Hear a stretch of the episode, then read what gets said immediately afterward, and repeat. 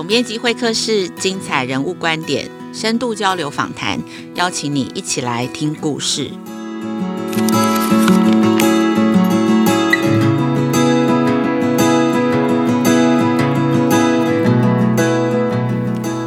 各位亲子天下和翻转教育的听众朋友，大家好，欢迎收听这一集的总编辑会客室。我是代班主持人，亲子天下媒体中心副总编辑苏岱伦。大家应该都知道，台湾现在正在推行的所谓叫做双语教育政策，在这样子的一个方向之下，从国小一直到大学，其实每一个教育阶段呢，呃，都有一些这个所谓双语教育啊，或者双语教学的一些推进哦。在中小学阶段呢，我们之前也做过蛮多次的报道，其实现在就是可能在很多非学科的部分会实施一个。呃，课堂上会有一个双语的教学。前两年大家应该印象很深刻啊，就有一些新闻，比如说是呃这个体育课啦，或者是什么艺术人文课啊，他要用双语教，而且新的教师的资格的开缺呢，他们都会朝双语教师这个方向去找。那其实这个来源就有一点困难了，一个是要从让现职的老师怎么样子可以用双语去教。然后，另外就说要有这个具有双语资格的老师进来，那其实可想而知，突然需要这么大的量，就是一定都是这个供不应求。那另外一方面，其实教育部也跟很多地方政府一起，就是都有合作引进外师到一些学校里面。然后现在大家也知道，就是高中也有开设很多这个双语概念的课程。呃，可是这个这样子的这个双语教育的这个政策啊，其实在教育现场引起非常多的波澜。然后也很多的讨论跟这个反弹，然后今年我记得就有一些团体在就是一些公民倡议平台要呃提案停止做这个双语教育政策这样子。那我们其实也一直蛮关心这个议题，有做过一些报道。那今年呢，我们的天下杂集团的呃另外一个频道就是换日线的频道。他们也针对这个双语教育做了很深度的探讨，而且他们还跑去最知名的就是做呃双语英语非常有名的这个新加坡，从立国以来怎么样子去推动他们的这个语言政策，他们特别到新加坡去取经，做了一期他们在呃夏季号的一个封面故事哦。所以今天这一集呢，我们就邀请到换日线频道的副总监林新平来跟我们分享这个话题。那我们先欢迎新平。谢谢主持人好，各位听众朋友，大家好。欢迎新平哦，诶，新平，你是第一次来上我们节目嘛？所以可不可以先跟我们的听众朋友稍微介绍一下这个换日线呢？因为我自己其实也是蛮喜欢看换日线网站上的文章，因为常常有很多国际化的分享，然后有来自不同各地的作者，每次看他们写这些国际的经验都很有趣，跟我们介绍一下。好，没有问题。没错，像主持人说的，我的确是第一次来上节目。那其实主持人刚刚已经帮我们介绍得很完整了。换日线的确是一个面向国际的媒体。那我们主要做的内容呢，大概有三个部分，一个就是职涯，一个是教育，还有第三个是生活。那主要都是针对海外的部分，所以就是海外职涯、海外教育以及海外生活。那华人先最早呢是二零一五年的时候成立的，一开始是网站，但是直到二零一七年的时候呢，我们也有开始稳定的出版季刊。所以刚刚主持人跟大家介绍的就是我们最新出版的这一本季刊，是我们的换人线下季刊。那是到新加坡去取经，希望可以了解他们双语教育的推动过程。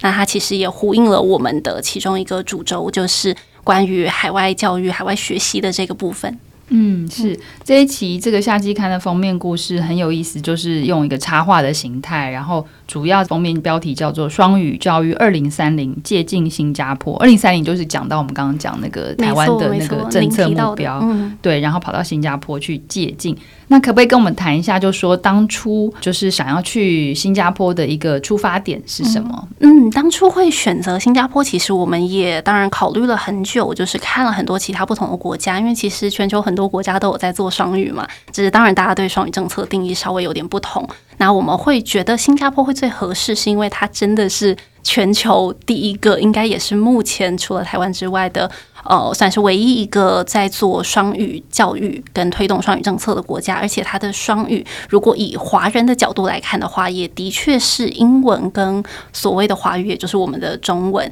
那它其实它双语的定义不是只有这两种语言，它双语的定义是呃以英文作为第一语言，那以母语作为第二语言。只是对于新加坡来说，他们超过七成的人口都是华人，所以对华人小朋友来说，当然他们的母语就会是华语，所以跟台湾现在推动的双语政策概念有点像，但是刚好反过来，因为台湾现在比较像是第一语言是中文，然后希望可以推动第二语言是英文这样子的一个概念。那我们觉得说，其实政策当然不太一样，但是有相似的地方。而新加坡又是唯一一个做过的，所以我们就想说，哎，我们可以去借鉴一下他们的经验，看看有没有什么我们可以不管是学习还是反思的地方。其实很多的读者朋友可能一开始的反应会觉得说，我们说要借鉴新加坡，是不是觉得新加坡是一个完美的典范？然后我们就是只要仿效它就好了？其实不是这样子，就是主要只是说，因为已经有一个前人或者是算是一个先例有做过。那我们就是去了解一下，说有没有什么即将我们要面临到的挑战，是我们可以先避免的，以及做得好的地方，当然我们可以学习。是是，我印象中就是新加坡其实他们的官方语言是有四种语言，它其实除了英语跟华语之外，还有马来语嘛，然后另外还有一个是印度的对坦米尔语，对作为第二语言这样子。是对，那而且新加坡好像呃跟台湾其实他做这个双语的，因为他自己的历史啊文化脉络好像不太一样。没错，知道新品可不可以跟我们稍微分享一下？就是新加坡他们在整个就是呃做呃双语教育，还有整个这个发展的历历史脉络大概是怎么样子？是，呃，其实像刚刚主持人有讲到嘛，他们有四个官方语言，那英文呢是唯一不属于任何一个主要族群的语言。那当初为什么会把英语介绍到他们的官方语言里呢？其实是因为他们有非常多不同族群，然后他们在一九六五年独立建国的时候，那个时候的建国总理是李光耀嘛，然后他考量到说他必须要找到一个大家的共同语言，因为你如果只是说华人多，我就大家都讲华语。他觉得一方面也不太公平，二方面可能种族之间会有一些冲突矛盾，所以我们必须要找到一个共同的语言。那当然还有其次一个是比较新加坡自己经济上面的考量，因为他当时是很突然的被独立了嘛，所以他们也必须要在经济上面找到自己的出口。那其实新加坡是蛮依赖外贸的，就是贸易，所以他们也在想说，他们需要的是可以会讲外语的人才。那英文的话，对他们来说，当时是一个比较适合的选择，所以他们当时就把它纳入了他们的政策当中，希望可以推动未来大家的第一语言都是英文，同时工作语言、教学语言也都是英文。嗯哼，那他们是呃，这在这样子的一个背景之下，我想就是相当的以一个经济啊、生存啊，好、嗯、呃这样子的一个概念，然后他们因为地方也小，所以他们更需要就是说跟国际有一些接轨。呃，在这样子的情况之下，您自己观察，或者说你们去新加坡第一线看到他们是怎么样子开始做，而且做到现在，呃，有这样子的一个成效，怎么样让它做到这么的普及化？是，其实中间也算是 筚路蓝缕，嗯、就是的确是做的也蛮辛苦的。虽然我们现在看到成效是蛮好的嘛，的确大家在路上你跟大家讲英文都是可以通的，看起来好像已经很普遍了。但是大家要想哦。从一九六五年推行到现在，其实是走了差不多将近快要六十年的时间，也就是超过半个世纪的时间，才有现在的成果。而且事实上，以教育制度来说，它还是不停不停的在改革的。那在一开始的时候呢，当然他说要把英文变成官方语言，跟大家都要开始学英文的时候，华人是非常非常反对的，因为华人也认为说，哎，我们有华校啊，我们有一些自己华人的传统，你这样是不是有点破坏了我们的传统等等？所以一开始也是会有这样子的声浪。当然，还有包括在教学里面，即便大家都不反对，我们今天就是教英文，我也没有办法马上一次到位嘛。就是的确，很多家庭还是讲华语，所以你到学校要强迫他改成讲英文，这中间一定是有一个过渡期的。所以他们在那个制度的设计上面，其实也经历过好几次的改革。所以我在研究那个资料的时候，也是看得晕头转向的，因为 说真的是改太多次了，然后有时候改的是一些细节，当然会遇到一些他们意想不到的困难。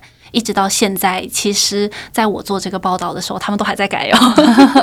对，所以又算是经历了嗯蛮长的一段路才走到今天。是是，刚刚新平讲到说，他们其实是六十年来，而且还不断的在改革，所以我听起来真的台湾是不是贪心过急了嘛？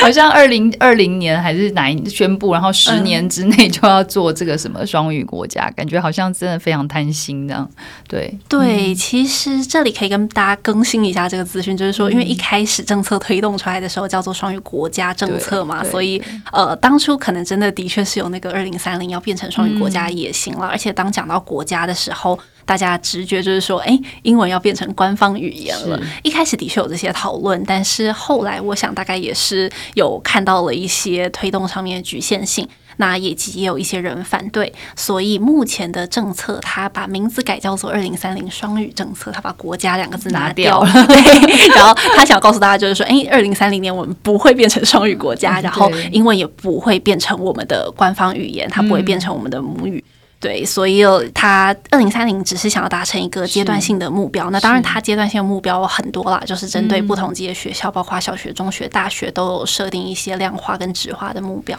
对，可见这个调整，但是一开始喊出来，这个心有点太大了，这样子。没错，没错，然后大家非常恐慌。对呀、啊，做下去之后才发现，真的是没有办法一步登天。这个其实也是这一次在采访的时候，很多老师跟我们分享的，就是有讲到说，嗯、呃，你看，其实新加坡做了这么久嘛，都还在改，那台湾其实要学习的就是。呃，要把眼光放得长远一点，然后大家也不要觉得说，哦，我做什么政策就是可以立竿见影，马上看到效果，这是完全不可能的。那十年之后。呃，一定会有一些成果。嗯，那我们到时候可能还是要去检视这个成果符不符合预期嘛？但是它绝对不是说百分百的大家都会讲英文了。没错，没错。嗯、那我们再回到讨论一下，介绍一下新加坡好了。我知道就是刚刚新平讲到，就说其实新加坡他们为了呃做这个双语，那他们同时也很重视区域关系，比如说呃他们有这个认识亚洲 Knowing Asia，就现在有这个精神啊在推动。那是不是可以请新平跟我们介绍，就是他们？近期在中小学方面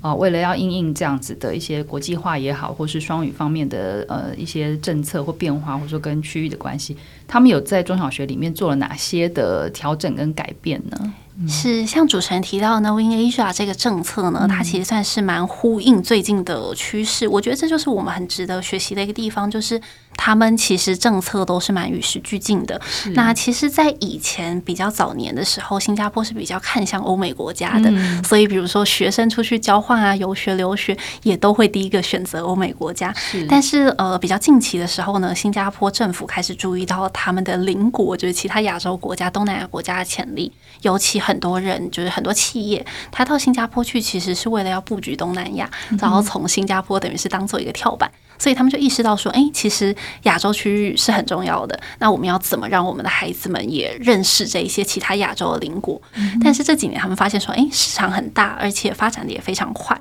所以他们现在的政策就是他们会去补助孩子可以到其他国家去做一些参访，然后同时成绩比较达标的孩子也可以学习一些，比如说呃，华人孩子可以学习马来语呀，等于有点像对他们来说就是第三语言的学习了这样子。那我在访谈的时候呢，访谈了蛮多，是大概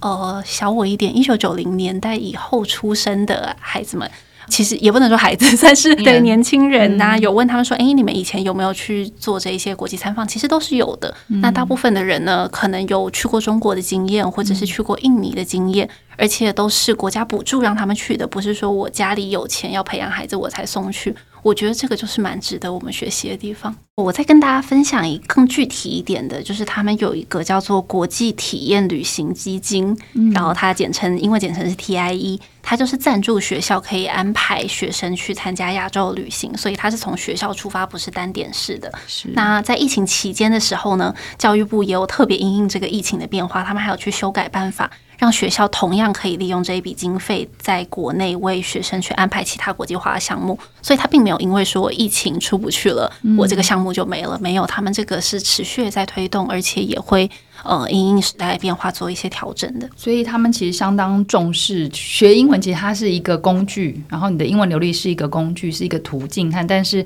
呃，终点的目标是，其实你要跟更多、更国际化的资源啦也好，或者说人才啊这些去交流。那他们就是有提供这样子的一个机会，呃，让学生更有国际经验嘛，对不对？没错，没错。我觉得您讲到一个很重要的一点，也是我们很想跟大家强调的，就是说，呃，当然双语政策看起来是为了要增进大家的英语能力嘛，但它其实真的像您说，就是一个工具而已，它不是我们的终极目标。因为终极目标在我们自己的双语政策里面，它是希望可以达到国际竞争力跟全球移动力嘛。那这个绝对不是说我英文变好了我就有竞争力了，它当然可能是一个部分，但它绝对不会是全部。所以搭配英文变好，我们当然还要有环境可以去接触不同种族的人，了解不同的文化，更有文化包容力。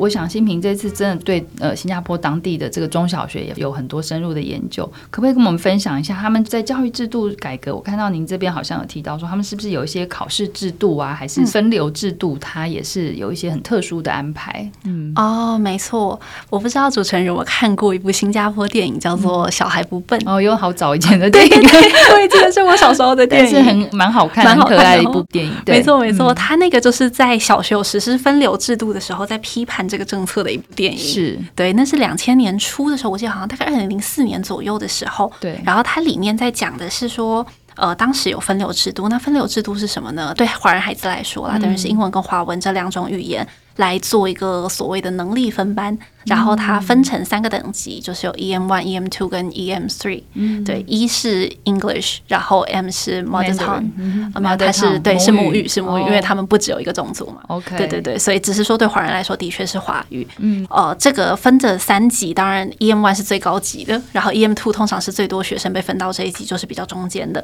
那 EM three 呢，就是相对语言能力稍微弱一点的学生。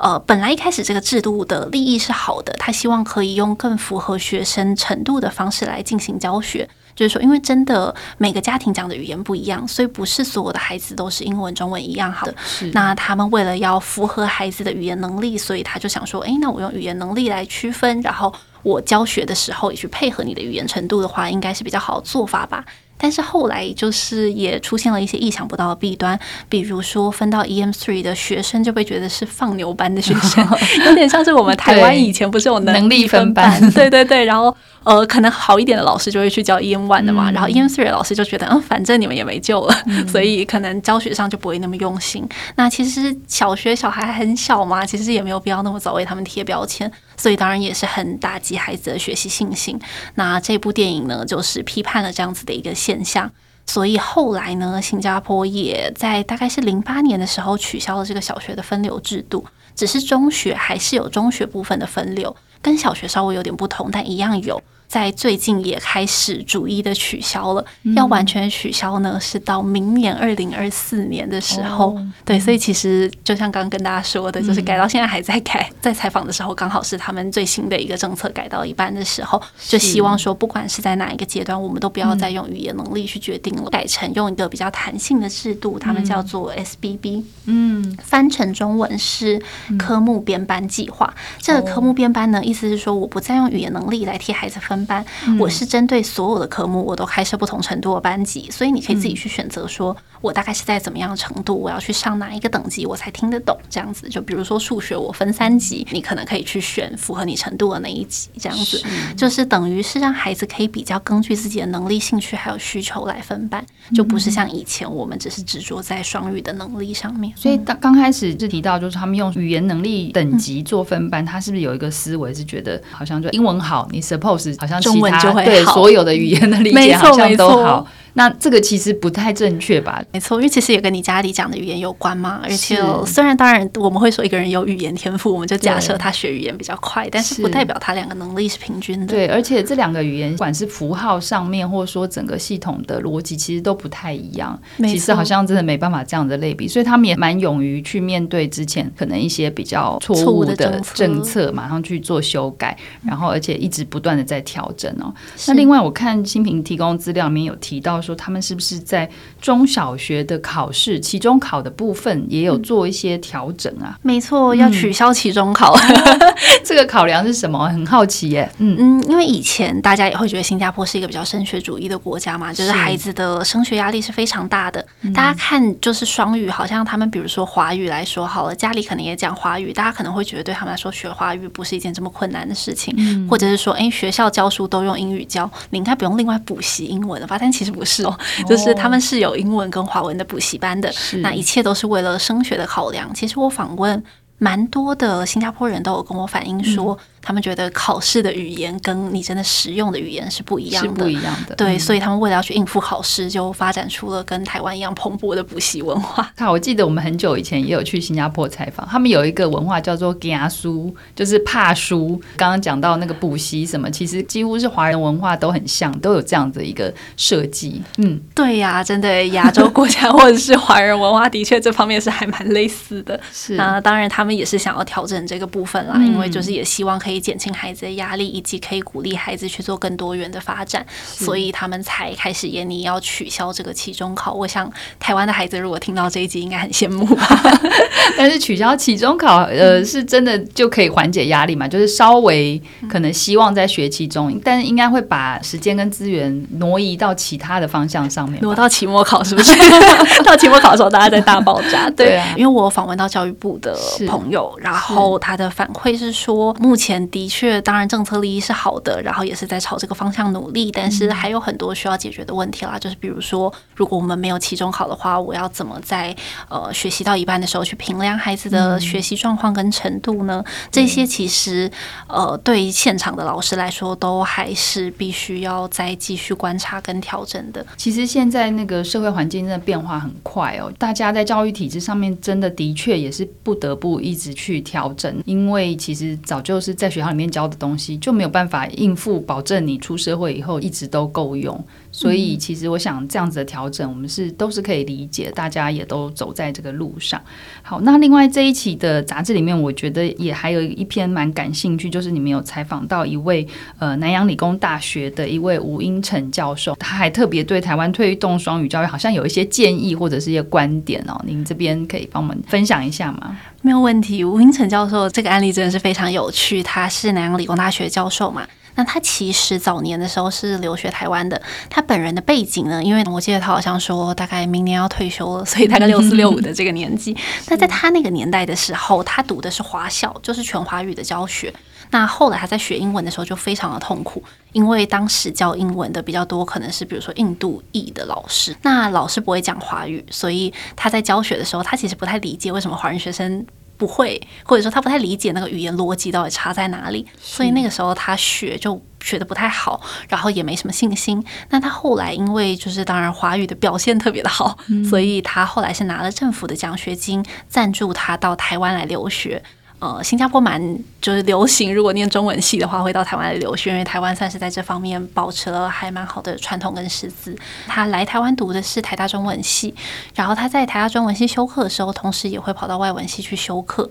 那他有一次就修到了一堂外文系老师的课，在讲中文跟英文两种语言的比较，然后他就突然茅塞顿开，就是因为他发现说，哎，我其实要学好英文，我反而是。中文要更好，那这是什么意思呢？就是说，你必须要很了解中文这个语言的一些规律跟用法，以及它和外语的逻辑到底是差在哪里。你同时了解两种语言的规则以及它们的相同和相异之处，你才能把这个语言学好。是对，所以他从那一次之后，他就发现原来有这样子的一种教学方法，所以他后来。借着这个课程，他把他的英文也补起来了。嗯，然后他后来就发展出了他自己独特的双语教学法，就是希望可以透过翻译比较的方式，让大家都可以先呃相对的比较了解，或者说比较精熟两种语言，然后我们再来看到底要怎么去把英文跟中文做一个转译。的确，这很有道理，因为可能像中文是我们的母语哦，在讲中文或学习中文的过程，不太会去思考或者。寄送它的文法，哈它的句子的结构，或者说，诶，为什么这句话会这样表达？为什么那一句话那样表达？那的确，透过刚刚呃您的介绍，就是这位吴教授，他比较了英文的文法跟中文的文法之后，才能够了解说，哦，为什么我英文哪里讲不好？原来我是受到什么样的思考逻辑，所以我会讲成这样。对，因为其实我们也很常这样嘛，就是在学英文的时候，我想大家可能都有一点，就是会用中文逻辑去翻英文，所以就会有一些不太自然的地方。但如果说大家了解两个差异在哪的话，可能就比较不会有这种情况。是，那这位吴英成教授好像他也蛮了解台湾的状况啊，就台湾要推的双语教育现在这个部分，他好像有提出一些建议，大概有哪样子的建议可以跟我们分享一下？吴教授他讲的我印象蛮深刻的一个，就是因为在。呃，双语政策一推出来的时候，台北市府其实有去找他，嗯、因为呃，双语政策推出之后，各个县市都想抢快嘛，对，大家都想做自己版本的双语。是，那台北市又尤其有更加宏大的目标，对，希望在二零二六年的时候可以全面的变成双语学校嘛。嗯、所以那个时候就有去咨询这个教授说，哎、嗯，那台湾应该要怎么做呢？嗯、但是没有想到吴教授跟他讲说，哎，你不要想了，你不要想用新加坡方法，这是不可能的，因为它本质上其实差蛮多的嘛。所以我们说要。学它其实也不是说完全的学。首先，第一个差异就是我们不像新加坡，它是真的把英文变成他们的官方语言，是所以你本身在台湾那么多的环境可以去使用英文等等。那他提出他觉得比较适合台湾的方法呢，呃，像刚刚讲的用这个双语教学法，嗯、然后他觉得呢，主要是不会所有人都可以经手于双语，嗯、这个概念其实也是李光耀当初提出来的概念。其实李光耀在一开始推双语政策的时候。他也没有想过这件事情不行，就一开始他也是想说，哎、欸，如果说大家都学双语，对我们全部变成双语精英，不是很好吗？对，很好。可是真的做不到，嗯、因为不是所有人都有这样的资源跟能力。后来他就意识到说，其实你哪一个语言多用，另外一个语言就会再差一点，嗯、所以真的没有办法，或者说很少数的人才可以做到两边都精通。对。那吴英成教授他其实也是有提出这样子，就是说，首先台湾要认清现实，你不要觉得说你培养了双语。人才就是英文跟中文一样好，没有没有这回事。那当然还有配合他的双语教学法，他认为说，你首先要先让大家了解两种语言的差异，然后呃少部分比较有语言天赋的人，嗯、你可以培养他往这个双语人才的方向去精进，这样子。嗯、对他的建议是比较偏向这个样子的。嗯、然后呃我去找他的时候，刚好他办公室里面就是放了很多他做研究的材料嘛。我印象很深，就是呃当时因为台北市为了要推双语教育，所以有做很多不同科目的那个双语。语教材就是双语课本，嗯、对，现在大家还是可以在网络上找到。嗯、然后吴英成教授把它全部印下来，然后他就是在那边做研究，然后他就随便翻给我看，嗯、他就说：“你看，像这个呃，他翻的好像是不知道小学的生活课本还是什么。嗯、然后一开始第一课就是教大家打招呼嘛，嗯、那是一个全英文的课本，然后小孩就是跟校长啊，跟。”老师、同学之间都是讲英文，嗯、他就说他觉得这个教材变得非常的不切实际，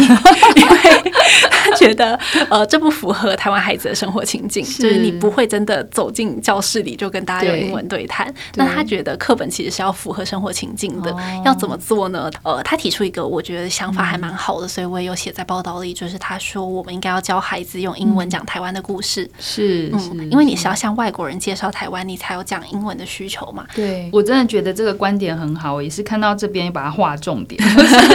其实管就是那个起点啦，起点应该是说你要先够了解自己的文化，或自己了解自己身边的家乡。那当你在遇到一个外国人的时候，因为他不知道你，你也才有一个比他更不知道的东西，那怎么跟他分享呢？就是诶，也许你们就用一个共同的工具语言去沟通。对，那这个就会是一个建立 connection 或者是一个建立沟通的一个起点。那因为我们再怎么学，不是我们的母母语，不是我们的文化，我们一定没有他知道的多。反而是我觉得，呃，就是新平跟我们分享，他说用英语对外国人讲台湾故事，我觉得这教授给的建议真的非常好，而且听到他。这么认真研究我们的教材，我觉得好感动哦。对啊，就是虽然是一个新加坡人的哦，因为他太太也是台湾人，哦、所以他跟台湾非常熟。是是，对啊，他跟台湾的渊源很深。对，这真是一个非常有趣的一个采访的这个报道，也非常的精彩。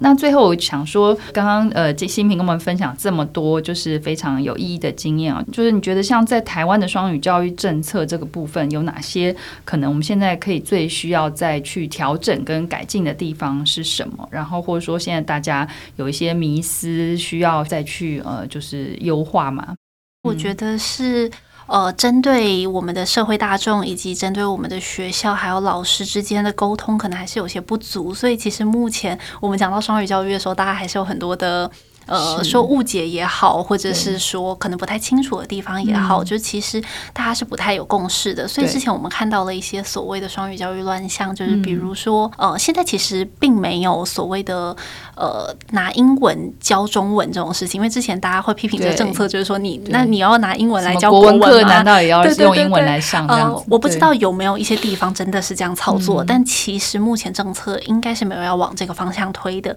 那但是为什么有些地方会这样操作？或者说，因为之前有比较知名的新闻，就是像比如说花莲在呃曾国文老师，可是要求他要有双语教学的能力，所以大家才会觉得说，哎，那就很奇怪啦，大家才会容易有这些误解嘛。但是其实，呃，我觉得这个是沟通不足了，就是说，因为中央政策它公布了之后，当然地方的理解都不一样，那学校的理解也不一样，老师的理解更加的不一样，所以我觉得一层一层之间其实没有一个比较好的共识，那没有凝聚共识，大家就是照着自己的。的理解操作，所以还是有些人认为双语教育就是全英文教育，其实不是。但如果是这样想的老师，他就会这样操作，那做出来的效果肯定就会大家都不一样。我觉得这个是最密切需要调整的地方。是。那您提到说有哪一些迷思可能是需要破解的话，呃，我觉得。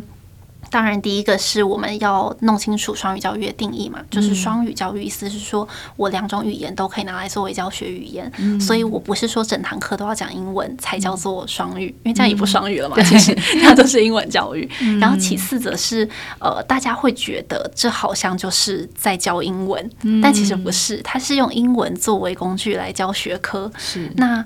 就会变成说，其实最重要的不是英文，而是还是你学科的本质嘛。嗯、对，那大家就会说，我这个东西你用中文教我都听不懂，你用英文教我还听得懂吗？对，就就是因为会有这个语言上面的隔阂，所以老师在设计课程上面才需要更加的用心。他不是完全做不到的，因为我们其实也访谈了一些双语教师，有一些比较成功的案例，他是去根据学生的英文程度做一些课程的设计跟调整。那同时，他也不是百分百的全英文。当他发现这个班级上面英文程度稍微弱一点的时候，他可能会用比较多的华语，或者是他用一些方法，比如说团体活动，呃，用游戏的方式来让孩子就是听到这个英文的时候，可以有一些直觉的反应，知道这代表什么意思等等。当然，具体的案例大家可以参考我们的期刊。但是，总之呢，就是说大家不要觉得说，哎，这个是英文老师要来教，其实不是的，因为你教学科的时候，最重要的还是学科知识。是，所以像您前面有提到说师资不够的这个部分，现在的确是一个很大的问题。那要做的不是引入更多的英文老师，而是说我们应该要让呃目前现有的老师去做双语教师的增能。事实上，政府也有在做这个部分。然后另外一个就是您提到有在引进外籍教师嘛？不过当然，嗯，像你前面提到子斌老师的部分嘛，就是呃现在在师大研究双语教育的一位算是第一把交椅吧。子斌老师有。特别讲到说我做这个。呃，双语教育就是我们不能太依赖外师。对对，嗯，就是外师，它是一个很好的学生接触到不同文化的媒介。是，可是，就是我们还是得以本土的老师的培训为主，因为外师肯定是缓不济急的。对，其实好像我记得文章中有提到，就是呃，在外师的运用上面，我们不是说让外师直接来教这些科目，因为对于课纲的掌握度，还有这个课程内容、学科知识，一定是专业的，就是本地的专科的老师会。了解的程度会比较多，那我们反而是要妥善运用。假设学校里面有外师这样的资源，我怎么样来跟他一起共备？呃，我我这个课如果想要用双语来呈现、来来教学的话，可以有什么样的辅助或搭配，而不是真的就是哦，这个外师你就帮我上这一堂课，不是这样子的概念嘛？好，没错没错，是好。今天非常谢谢新平来跟我们分享非常精彩的新加坡第一手的很深入的访谈，然后还有非常深入的了解了这个新加坡目前。前的教育政策跟教育制度的一些调整跟改变哦，各位听众应该跟我一样都觉得收获很多，非常谢谢新平来到我们节目当中。那希望各位听众朋友都喜欢这一集总编辑会客室的内容，Apple Podcast 还有 Spotify 都请给我们五星的评价。如果对节目有任何的许愿或建议，都欢迎在许愿池也留言。我们下次空中再会喽，拜拜，谢谢，拜拜。